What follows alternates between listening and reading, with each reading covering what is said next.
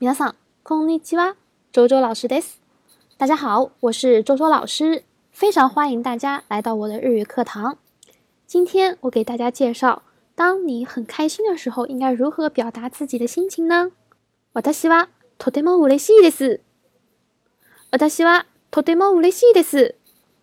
如果是非常开心，而且在你对面的那个人让你不是那种特别拘束的话，可以直接把后面的 des 给去掉啊。 就可直接可以说，私はとても嬉しい。私はとても嬉しい。好，这就是我今天要讲的内容。皆さんありがとうございました。